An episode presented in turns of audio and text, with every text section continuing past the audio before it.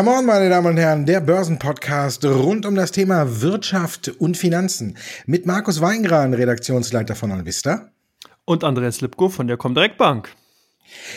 Es wird spannend noch, ähm, heute ist Freitag, Samstag, Sonntag, Montag, Dienstag. Vier Tage, sagen wir mal, dann ist US-Wahl. Donald Trump holt wieder auf. Laufen wir damit auf das ungünstigste Szenario zu, was es gibt? Ich meine, die Geschichte könnte sich ein bisschen wiederholen. Als wir die Umfragewerte von Hillary Clinton und äh, Donald Trump gesehen haben, war er weit hinten und je näher die Wahl kam, desto näher rückte er ihr auf die Pelle und am Ende gab es äh, diesen kurzen Schreckmoment, muss man ja einfach sagen. Im Nachhinein war es ja nicht ganz so schrecklich, wie man angenommen hatte, aber gab es diesen Schreckmoment, dass Donald Trump der neue Präsident der Vereinigten Staaten wurde. Jetzt holt er auch wieder auf. Denkst du, am Ende hat er die Nase dann auch wieder vorne?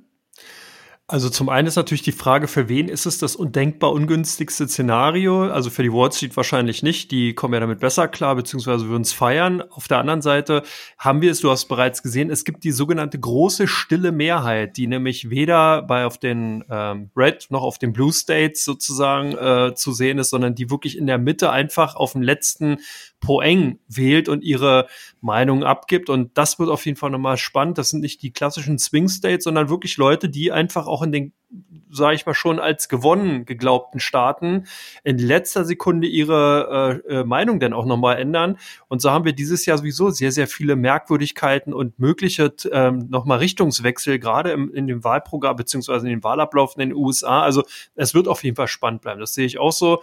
Bloß wir sehen ja auch schon, dass äh, eigentlich an den Börsen das Thema US-Wahl gar nicht mehr so die große Rolle spielt. Also es wäre eigentlich zumindest eine Überraschung, wenn US-Präsident Trump jetzt weiterhin Präsident sein würde. Das sieht man zumindest bei den äh, Wall Street Notierungen oder bei den Notierungen an den amerikanischen, bei den amerikanischen äh, Börsen.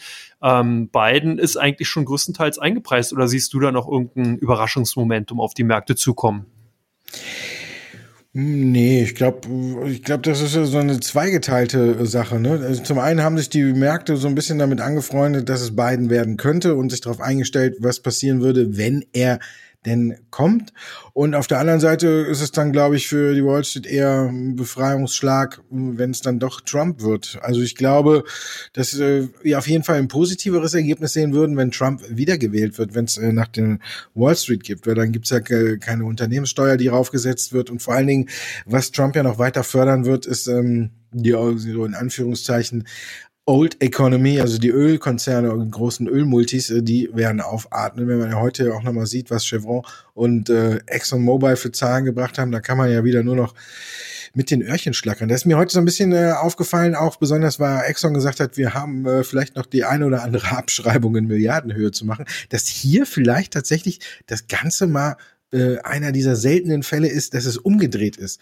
Wirklich äh, die europäischen und äh, alle außerhalb Amerikas, die Ölkonzerne sind ein gutes Stück weiter. Bei den Banken ist es ja normalerweise immer umgekehrt, aber ich glaube, bei den Ölmultis ist es jetzt tatsächlich hier, wenn man guckt, eine Shell, eine Total oder die sind alle weiter als die amerikanischen, die, glaube ich, noch darauf hoffen, äh, dass Trump ihnen unter die Arme greift. Also von daher, klar, wir wissen, wenn Biden gewinnen sollte, haben wir regenerative Energien, die vorne liegen. Aber wenn wir uns auf die, die Solarwerte angucken in den USA, dann muss man sagen, dann ist da ja eigentlich auch alles schon eingepreist. Im Grunde genommen ist es so, wie du gesagt hast, äh, beide Seiten haben ihre Entscheidung getroffen.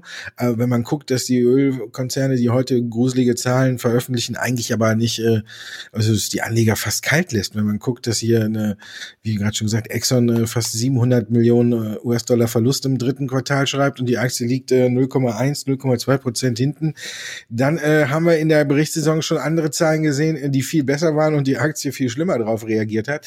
Also von daher, ich denke auch, äh, die Wall Street hat schon längst ihre Schäfchen im Trocknen und ist äh, Richtung beide Seiten äh, abgesichert. Und ich denke, dass wir eher dann, wenn Trump tatsächlich noch gewinnen sollte, dass das für die Wall Street äh, ein größeres Aufatmen ist, als wenn Biden gewinnt, dann ist das so quasi, ja, haben wir eh schon eingepreist. Oder siehst du es anders? Nee, ich sehe es eigentlich auch so genau, dass eher das Überraschungsmomentum wirklich eher kommen würde, wenn eben äh, Trump sozusagen wiedergewählt wird und dass dann die Börsen tatsächlich positiv reagieren könnten, eben aufgrund der dann sozusagen Business as usual Tätigkeit. Das heißt, man weiß, was man hat. Man kann dann eben sozusagen seine alten Excel-Sheets wieder vorkramen und kann dann die Unternehmenssteuer nicht mit einpreisen. Also es wird auf jeden Fall dahingehend die einzige Überraschung sein, die ich halt aussehe. Und ich finde auch das, was du gesagt hast, äh, bezüglich der Ölfirmen, finde ich sehr, sehr spannend, dass tatsächlich die europäischen Firmen hier wirklich einen Schritt weiter vorweg sind. Das kann natürlich auch damit zu tun haben, dass Brent Crude sich ein bisschen im Preisverhältnis anders darstellt als WTI. Da hatten wir ja sogar die negativen Preise gesehen, was sicherlich auch nochmal richtig ins Kontor geschlagen hat, gerade wenn man hier den ein oder anderen Derivate-Position oder Derivate-Strategie gefahren hat zum Hedgen oder dergleichen, dann kann es bestimmt sicherlich nochmal richtig ins Kontor geschlagen haben. Aber es wird auf jeden Fall spannend bleiben. Und ich glaube, dass die äh, Zuhörer in der nächsten Woche noch einiges geboten äh, bekommen werden und dass wir auch in der nächsten Folge dann auf jeden Fall auch sehr, sehr viel noch zu sagen haben. Aber wir sind ja noch nicht mal am, noch nicht mal in der Mitte von dieser jetzt. Also vielleicht ein bisschen zu weit. Du bist ganz schön äh, forsch unterwegs, Kollege Lemko. Wochenende.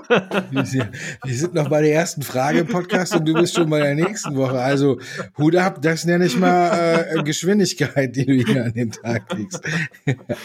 Wirklich gut. Nee, aber wie du auch schon sagst, wenn man ein bisschen auf Shell oder so guckt, die sind eigentlich tatsächlich weiter. Die haben ihre Abschreibungen schon gemacht und ich glaube, dass die US-Werte oder die US-Konzerne da ein bisschen geschlafen haben. Äh, wenn man jetzt guckt, Conoco Phillips oder so, fängt an, Übernahmen zu tätigen. Also das ist für mich dann äh, tatsächlich so eine Sache, wo man äh, in Zukunft sagen kann oder sagen könnte, hat die USA oder haben die amerikanischen Unternehmen in der Branche hier wirklich einen Trend verschlafen, während man ja auch hier sieht, dass eine Shell oder auch andere Ölmultis, ähm, äh, wie zum Beispiel eine Statoil oder so, äh, darum bemüht sind, quasi sich vom Öl zu lösen und im Bereich regenerative Energien vordringen, Windparks kaufen oder Shell Wasserstoff macht. Da muss ich tatsächlich sagen, ich glaube, dass es tatsächlich hier dann am Ende mal umgekehrt ist, dass die äh, europäischen Ölmultis äh, mit allem besser zurechtkommen als die amerikanischen. Und wenn Donald Trump das äh, eben nicht gewinnt, dann sind sie, glaube ich, auf einem ganz äh, ja, wie sagt man da?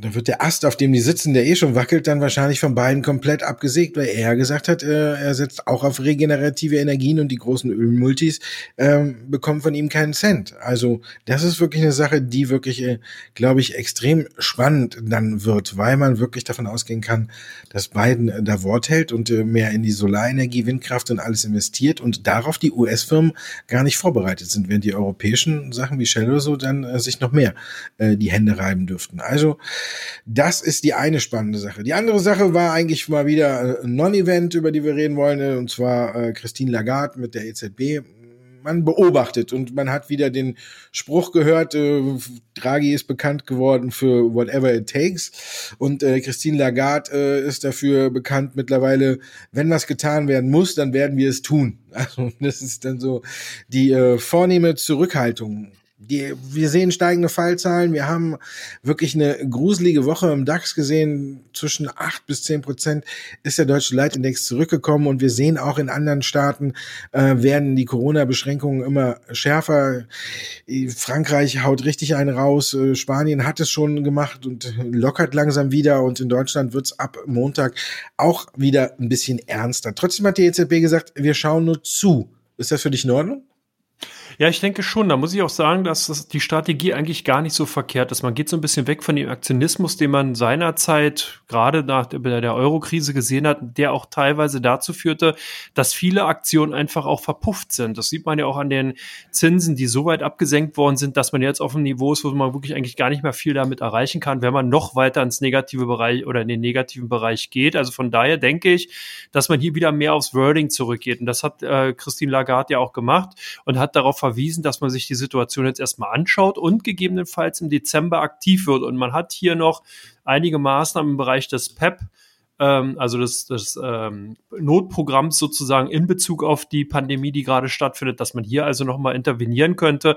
Von daher ist so ein bisschen Spielraum einfach auch nochmal geschaffen worden. Und jetzt auch mal ganz ehrlich oder beziehungsweise Hand aufs Herz, was soll man denn auch groß jetzt machen? Wenn der Lockdown, der ist nur da, wir haben eine Leitversion in Deutschland, selbst wenn man jetzt noch weiter die, äh, Maßnahmen lockern würde, wenn man noch weiter sozusagen geldpolitisch in die expansiven Phase gehen würde. Der Konsum würde dadurch ja auch nicht mehr angekurbelt werden können, weil die Leute eben gerade dazu aufgerufen worden sind, nicht sich zu versammeln, nicht mehr, äh, viel mehr rauszugehen, sondern eben zu Hause zu bleiben. Das heißt also, das würde dann sozusagen eigentlich auch ins Leere laufen. Ich denke, dass man damit ganz gut leben konnte und dass man so ein bisschen, wenn man zwischen den Zeilen da nochmal durchgelesen hat, dann eben durchaus den Eindruck gewinnen konnte, dass die EZB hier schon sehr wohl eben auch ein ganz klares Auge drauf hat, aber eben mit dem Timing, äh, wartet, bis hier der Zeitpunkt einfach am günstigsten ist. Also von daher, ich bin da gar nicht so negativ drauf eingestellt gewesen. Also von daher, ich fand das jetzt gar nicht so schlecht.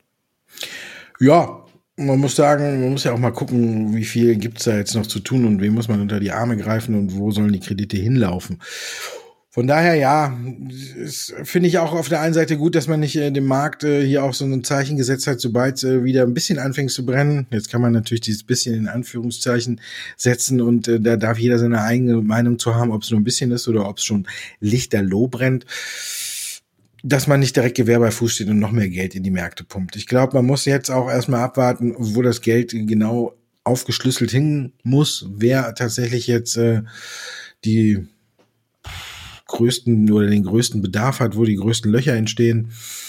Und dann kann man ja auch hier gezielt hervorgehen ich glaube, es ist ganz gut, dass man es jetzt noch ein bisschen weiter zurückgeschoben hat, denn man muss ja auch erstmal abwarten, ob, ob man die Lage jetzt in den Griff bekommt. Ich glaube, äh, jetzt, dass der November ein ganz äh, entscheidender Monat ist, wenn nämlich jetzt tatsächlich auch hier in Deutschland die ganzen Corona-Maßnahmen, die verschärften, die jetzt eingeleitet worden sind, die ab Montag gelten, nicht greifen und die äh, Infektionszahlen weiter steigen, dann sind wir ja wirklich, muss man ja auch überlegen, was ist dann noch oder was kann man dann noch tun? Was ist der nächste Schritt? Und dann sind wir ja tatsächlich wieder fast fast beim kompletten Lockdown, weil viel mehr geht ja eigentlich auch nicht. Also von daher wird es dann natürlich sicherlich noch mal schlimmer werden, wenn er wenn es sich hier sich alles nicht in den Griff bekommen lässt. Also von daher ist es eigentlich ganz gut, dass gewartet wurde. Der DAX wollte aber nicht warten, ne? Der hat den Lockdown eigentlich fast schon eingepreist und ist wieder Richtung 11.000 nach unten marschiert.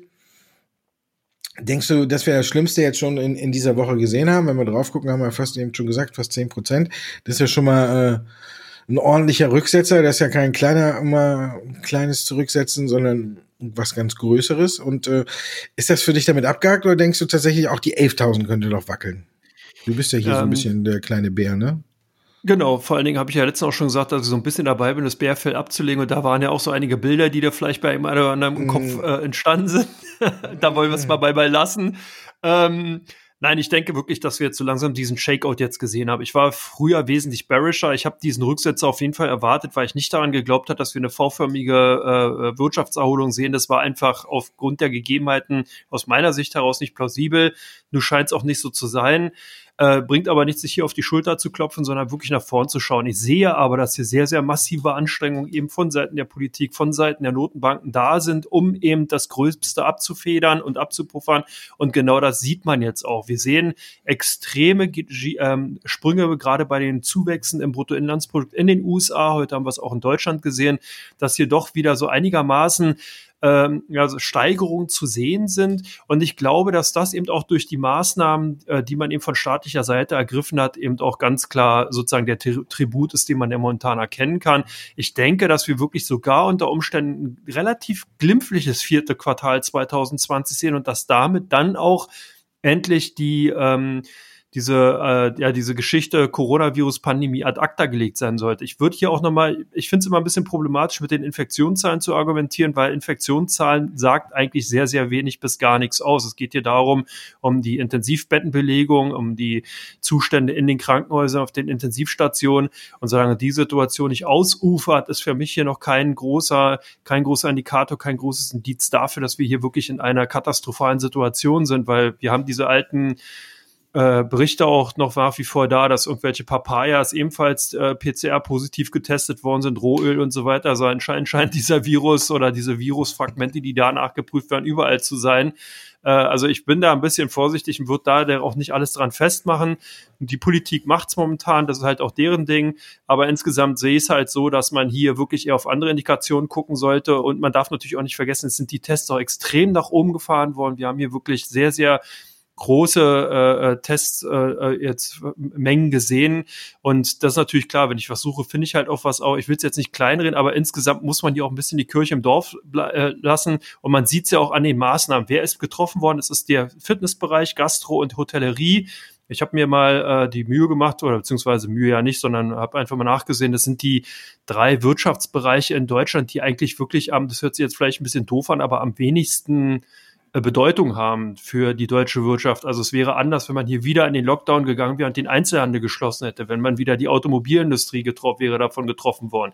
Die Industrie insgesamt, Maschinenbau, das sind die großen Wirtschaftszweige, die in, in Deutschland wirklich sehr, sehr viele Arbeitnehmer haben, die auch sehr stark für die Wirtschaftsleistung eben äh, verantwortlich sind. Und diese kleinen Bereiche, die man jetzt wieder mal dann sozusagen, ich sage jetzt mal, drangsaliert durch die Maßnahmen oder die drangsaliert werden, die sind eben zwar natürlich für jeden Hotelbereiter, für jeden Restaurantbesitzer sicherlich eine ganz, ganz doofe Maßnahme auf jeden Fall, aber im Verhältnis dazu, denke ich mal, hat man hier zumindest auch mal eine Maßnahme getroffen, wo man eigentlich auch, glaube ich, eher so ein bisschen auch die Leute darauf äh, hinweisen will, dass man eben hier einfach vorsichtiger miteinander umgeht. Das haben wir in dem Podcast ja auch immer gesagt. Es geht ja nicht darum, dass man hier sozusagen sein Ego voranstellt, sondern eben genau darum, dass man eben Rücksicht und Respekt voreinander hat, dass man eben genau nicht weiß, ist das jemand, der eine Risikogruppe angehört? Ja, nein, das erkennt man von außen nicht. Man weiß auch selber nicht, ob man sozusagen Träger dieses Viruses ist. Von daher geht es hier ganz klar nur darum, einfach dieses Verständnis füreinander zu haben. Und ich glaube, das ist auch diese Wirkung, die man eben genau durch diese drei äh, Bereiche damit auch erzielen wollte, weil es dürfte jedem klar sein, natürlich sind die größten Ansteckungen, das ist ja auch vom RKI so kommuniziert worden, die finden im Privaten nach wie vor statt. Man trifft sich, man hat Familienfeiern, genau dort sind dann eben die größten Ansteckungsherde und weniger wirklich in Restaurants, Gastro und Fitness. Also von daher ist es eigentlich eher so ein warnender Finger, den man hier halt hochstreckt und ich denke, dass wie gesagt jetzt auch zur Beantwortung final deiner Frage, ja, der DAX hat aus meiner Sicht heraus das Gröbste jetzt gesehen. Das ist schön. Wir fassen das jetzt zusammen unter langer Rede, kurzer Sinn. genau. Aber ja, ich muss dir da, ja, doch, insgesamt stimme ich dir zu. Ich denke auch, dass wir da so mit das Schlimmste gesehen haben. Ich glaube auch, dass wir zurzeit gar nicht mehr an den Märkten äh, die Corona-Panik sehen, sondern ähm, dass gerade die US-Wahl, dieses äh, Aufholen von Donald Trump noch ein bisschen eingepreist wird, dass das jetzt einfach eine zusätzliche Verunsicherung ist. Ich glaube, ab äh, kommenden Dienstag wenn da ein bisschen mehr Klarheit herrscht, ob wir jetzt chaotische Zustände kriegen in den USA durch äh, ein ganz knappes Wahlergebnis, gegen das Donald Trump vorgeht, oder ein ganz eindeutiges Ergebnis, wo im Nachhinein nicht mehr dran zu rütteln ist, wo man dann wirklich wieder was an der Hand hat, womit man rechnen kann, womit man planen kann, dass wenn auch diese Unsicherheit jetzt raus ist, wer in den kommenden vier Jahren im Weißen Haus sitzt, dass das auch wieder ein Stück weit äh, für Ruhe im DAX oder auch in den US-Indizes sorgen wird. Muss ja sagen, klar, wenn äh, der große Zug, die US-Indizes ruhig laufen, dann fährt der DAX ja meistens in, äh, in Ruhe hinterher, lässt sich da ein bisschen anhängen. Und ich glaube, wenn diese Unsicherheit der eben der Präsidentschaftswahl raus ist, dass wir dann auch so erstmal das Gröbste äh, hinter uns haben. Wir haben ja jetzt auch an den Zahlen gesehen, ich habe nochmal geguckt, ähm, 285 Unternehmen aus dem S&P 500 haben mittlerweile berichtet und 85 Prozent davon haben über den Erwartungen gelegen. Also jetzt kann man äh, gut darüber diskutieren, waren äh, die Erwartungen viel zu tief? Ja, muss man sagen, aber ähm, vielleicht auch sieht man ja auch an allen Ecken, dass die Erholung einfach ein bisschen schneller vorangeht. Auch heute sehen wir wieder von Konjunkturdaten, dass es deutlich äh, besser läuft, als vielleicht angenommen worden ist. Auch in Deutschland wird äh, immer wieder gesagt, es läuft ein bisschen besser. Wir haben einige Nachrichten bekommen und ich glaube, dass das auch so ein bisschen schon in den Köpfen drin ist. Aber eben, dass jetzt äh, alles äh, mit dieser Corona-Angst nochmal auf, vielleicht können wir ja alles äh, nochmal oder müssen alles nochmal auf Null stellen. Ich glaube es fast nicht. Und wir haben ja auch gesehen, also jetzt auch die deutsche Wirtschaft, man spricht ja auch wieder von Rekorden. Das ist ja auch immer schön. Ne? Wir haben ja dann äh, von äh, Juli bis September haben wir um 8,2 Prozent äh, zugelegt. Also da sehen wir, das ist auch wieder ein Rekord. Vorher haben wir einen Rekord im Einbrechen gehabt, jetzt haben wir einen Rekord in im Erholen gehabt. Also man kann es sich natürlich auch in, in alle Richtungen schönreden. Aber ich denke, dass viel jetzt schon eingepreist ist und dass tatsächlich die, die absolute Unterschmerzgrenze bei 11.000 äh, bis 11.400 irgendwo liegt, dass wir da ähm, erst, wenn wir unter die 11.4 gehen, dass wir dann vielleicht nochmal runtergehen. Aber wie gesagt, du bist ja hier der Bär, äh, ich bin immer ja der Bulle, ne? Und ich sag auch, wir sehen so in dem Bereich, wo wir uns jetzt hier befinden, können wir gute Chance, einen Boden zu bilden. Und wir bilden jetzt keinen Boden, sondern wir bilden eine Brücke zu Teil 2.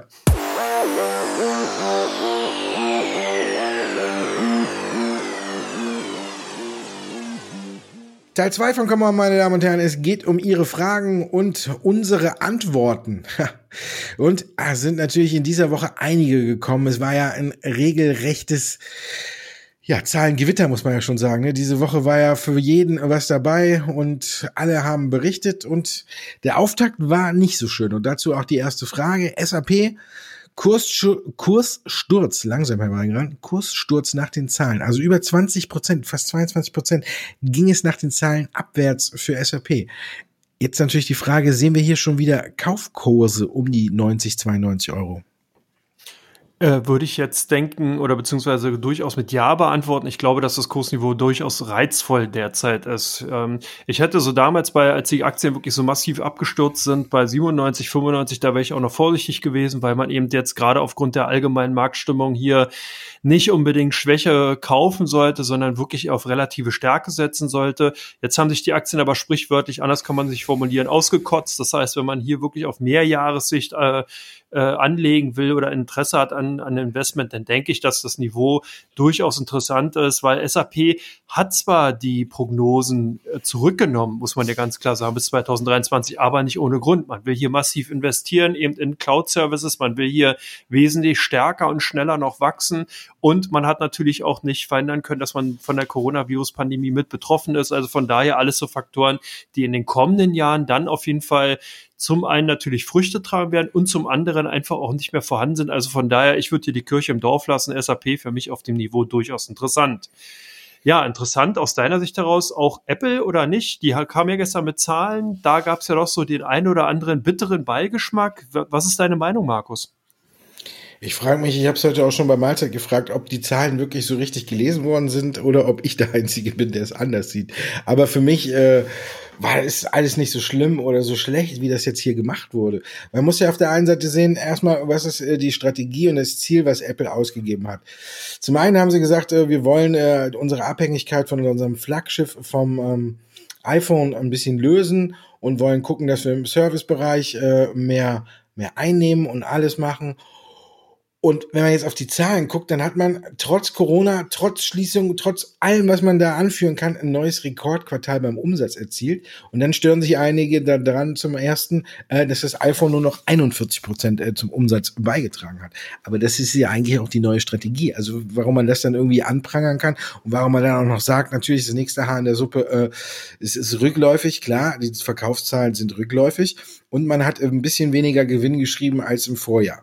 Wir haben aber auf der einen Seite Corona und auf der anderen Seite muss man auch noch sagen, das iPhone 12, also das neue Modell, ist überhaupt nicht drin. Es hat sich ja alles ein bisschen verschoben. Normalerweise wird das iPhone äh, oder die neue Generation des iPhones immer Anfang September präsentiert und geht dann zwei, drei Tage später in den Handel. Und das heißt, man hat quasi noch fast ein bisschen mehr als einen halben Monat, wo man die Verkaufszahlen von den ersten, wir kennen das ja, aber viele sind ja dann auch ganz wild da drauf und dann ist ja auch mal so ein Indikator, wie hoch die Vorbestellungen sind und wie schnell man geliefert werden kann. Das heißt also, ich will mal sagen, nicht unerheblicher Teil äh, fällt noch ins Schlussquartal. Wir müssen ja reden ja hier auch über das Schlussquartal von Apple, äh, vom Verkäufen fällt ins Schlussquartal. Die waren ja jetzt weg. Und so wie man hört, soll ja trotzdem die Nachfrage nach dem iPhone 12 gut sein.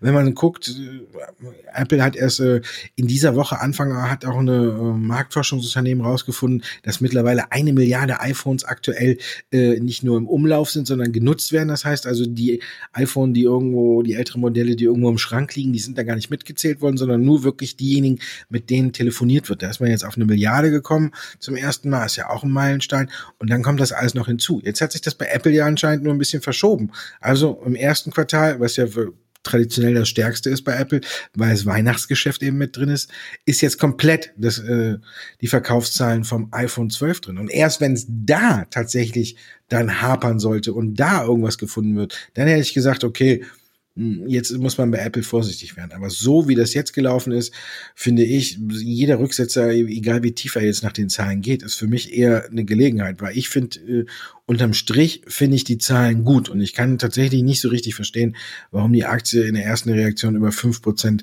nachgegeben hat, auch wenn die Verkaufszahlen vom iPhone weg sind. Und hier muss man ja immer noch sagen, auch wenn Apple unter Vorjahresniveau beim Gewinn je Aktie liegt, liegt man immer noch über den Analystenschätzungen. Anderen Aktien hat das geholfen. Bei Apple hm, nicht so ganz, aber ich glaube, äh, Apple hat schon immer gezeigt, dass das Motto totgesagte Leben, Leben länger hier in Cupertino, äh, glaube ich, irgendwo unter der Decke ganz oben hängt, weil immer wenn man Apple abgeschrieben hat, sind die fulminant zurückgekommen und ich denke, das wird jetzt auch so sein. Dann hatten wir Mittwoch, zur Wochenmitte natürlich auch viel beachtet, die Zahlen der Deutschen Bank. Und sie waren mal wieder schwarz. Jetzt die Frage für dich, ist der Umbau auf einem richtig guten Weg? Ja, also ich kann es eigentlich so stehen lassen. Ja, nächste Frage. Nein, Quatsch. Ähm, okay.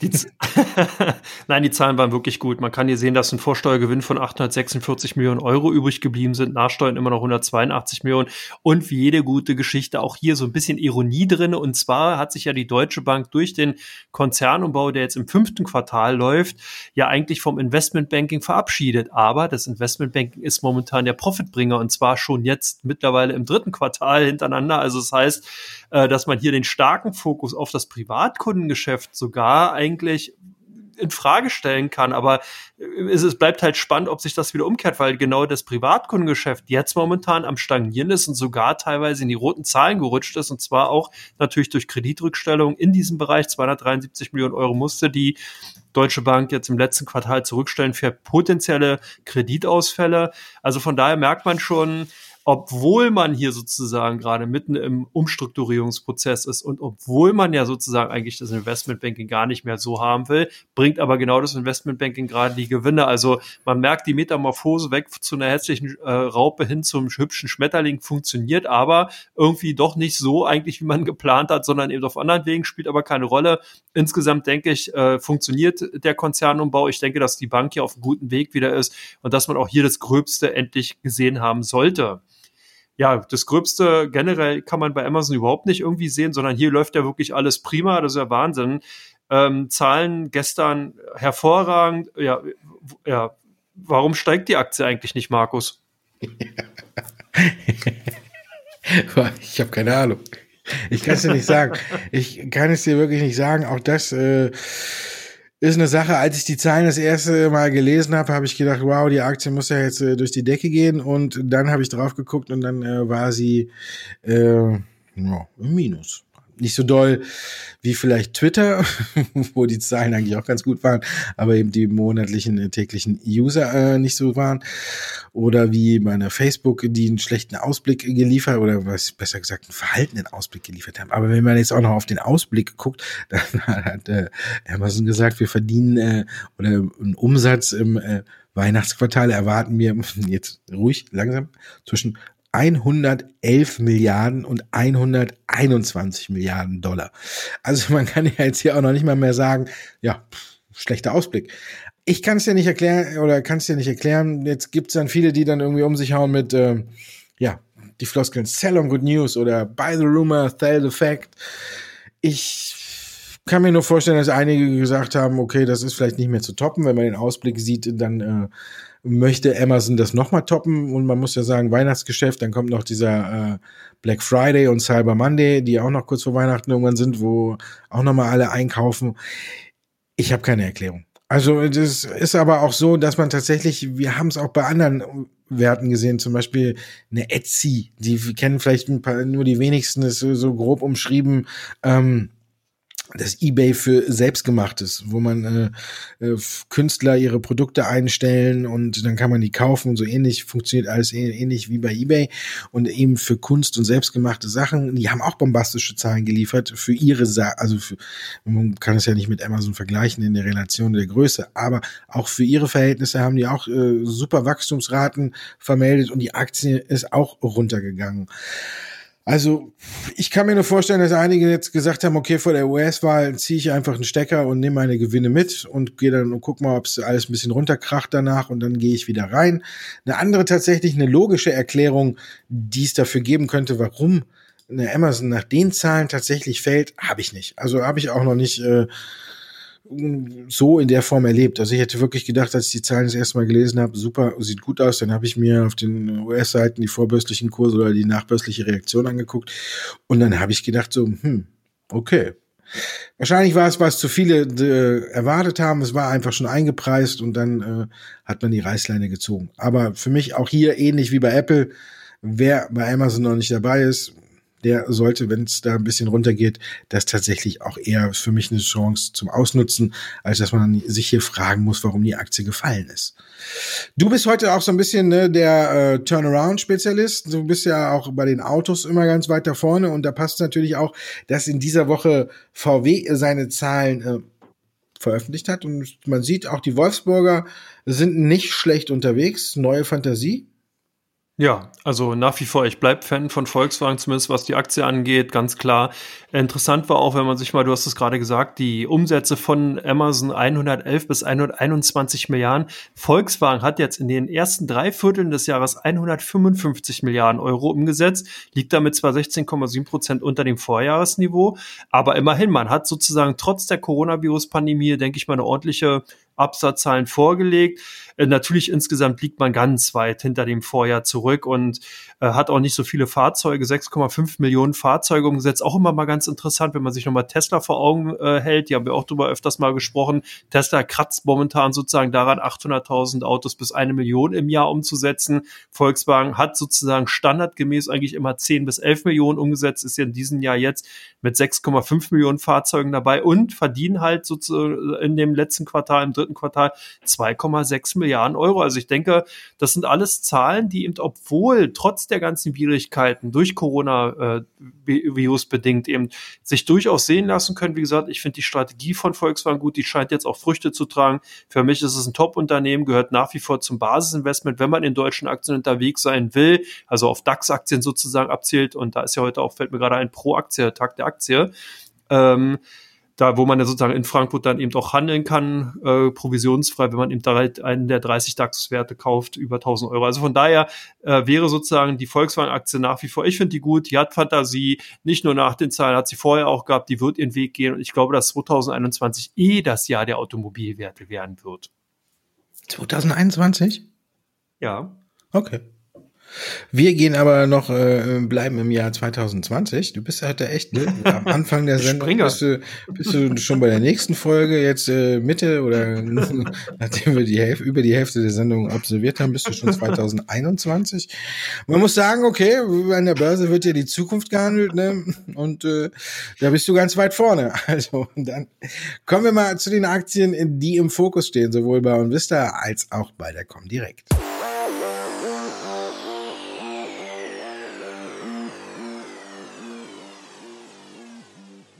Und ich hoffe, der Herr Lipko ist noch im Hier und Jetzt und nicht schon wieder irgendwo in der Zukunft und kann nur mit uns noch zusammen einen Blick werfen auf die Aktien, die besonders bei Onvista und bei der Comdirect im Fokus stehen. Wir fangen mal an natürlich auch mit einem Wert oder du hast zwei Werte mitgebracht, die gestern auch noch Zahlen gebracht haben, wo heute natürlich auch Reaktionen drauf folgen. Alphabet, da war die Reaktion an den US-Märkten positiv und deswegen denke ich, auch bei euch werden die Leute gekauft haben, oder? Ja, die waren sehr stark vertreten. Vor allen Dingen ist halt auch aufgefallen, dass natürlich in den letzten Tagen insbesondere Werte stark gehandelt worden sind, die natürlich mit Zahlen aufgewartet sind. SAP gehörte natürlich auch dabei. Die habe ich jetzt aber nicht mit reingenommen. Es wäre einfach langweilig geworden, sondern ich habe jetzt die Alphabet mit reingenommen, die heute ganz klar bei den ausländischen Werten ganz weit vorne sind. Genau, es waren die Unternehmenszahlen, die wirklich gut waren. Also man hat im Vorfeld ja doch gedacht, Mensch, hier Budgetkürzung bei vielen Unternehmen im Bereich des Marketing, wird es auch auf den Suchmaschinenhersteller oder Betreiber sozusagen Alphabet zurückschlagen? Nein, hat's nicht. Alphabet hat hier äh, gut zugelegt im Nettoergebnis plus 60 Prozent äh, auf 11,2 Milliarden US-Dollar. Das sind also auch Zahlen der Superlative. Insgesamt scheint hier wirklich das Geschäft zu brummen. Das kann man gar nicht anders sagen. Schönes, starkes Quartal und demzufolge haben unsere Kunden auch zugegriffen. Bei euch sind die Shell gesucht, wahrscheinlich für die ganzen Quartalzahlen, die gerade aus dem Ölsektor kommen? Ja, klar, auf jeden Fall. Also es ist ja nicht nur Ölsektor, ist ja eigentlich durchgehend. Also es war ja gestern war ja Hauptkampftag, kann man sagen.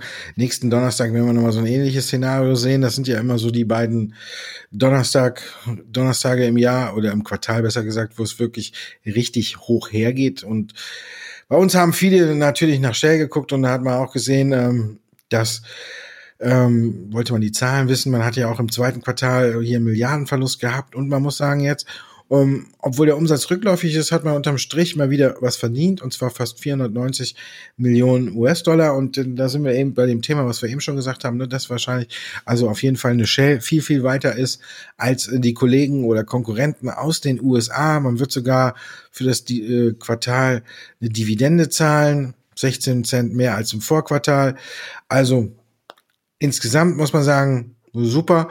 Was heißt super? Ne? Also wir sind natürlich jetzt hier auch, wenn wir die Zahlen vergleichen, auf einem sehr äh, niedrigen Niveau im Vergleich zum Vorjahreszeitraum. Und wenn man sich die Aktie anguckt, dann ist sie von über fast 30 äh, Euro Richtung 10 abgetaucht. Aber man sieht zumindestens bei Shell wieder so ein kleines bisschen Hoffnung.